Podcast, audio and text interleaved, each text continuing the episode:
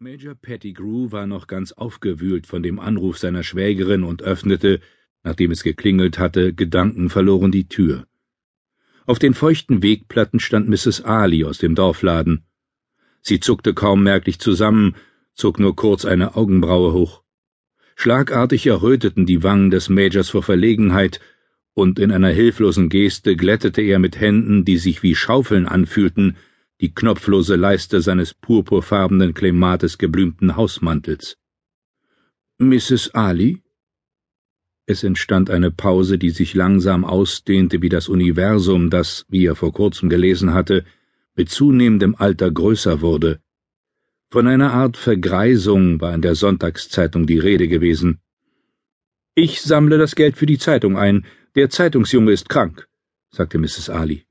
Sie reckte ihren zierlichen Körper und verlieh ihrer Stimme einen energischen Klang, der ganz anders war als der leise, akzentuierte, runde Ton, in dem sie mit ihm über die Beschaffenheit und den Duft der Teemischungen zu sprechen pflegte, die sie speziell für ihn herstellte.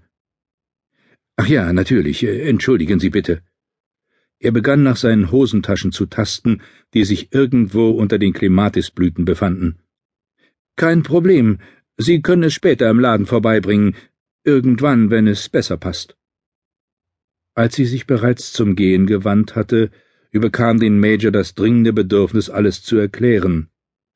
Mein Bruder ist nämlich gestorben, sagte er. Mrs. Ali drehte sich um. Heute Morgen habe ich es am Telefon erfahren. In der hohen Eibe vor der westlichen Außenwand des Cottages hatte unter rosarot gefärbtem Himmel noch der frühmorgendliche Chor gezwitschert, als das Telefon klingelte. Jetzt wurde dem Major, der zeitig aufgestanden war, um seinen wöchentlichen Hausputz zu absolvieren, bewusst, dass er seitdem wie gelähmt dagesessen hatte. Unbeholfen deutete er auf seine sonderbare Aufmachung und fuhr sich mit einer Hand übers Gesicht. Plötzlich gaben seine Knie nach. Er spürte das Blut aus dem Kopf sacken und stieß mit der Schulter gegen den Türpfosten, aber da war Mrs. Ali schon bei ihm und fing ihn auf. Ich glaube, ich bringe Sie besser hinein, damit Sie sich setzen können, sagte sie leise.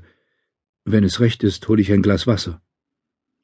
Da der Major in Armen und Beinen kaum mehr ein Gefühl hatte, blieb ihm nichts anderes übrig, als sich zu fügen.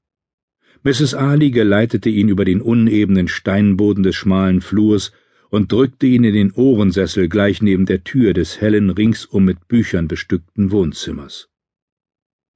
Es stand auf dem Abtropfgitter, sagte Mrs. Ali und hielt ihm das weite Glas hin, in das er sein herausnehmbares Teilgebiss über Nacht zu legen pflegte.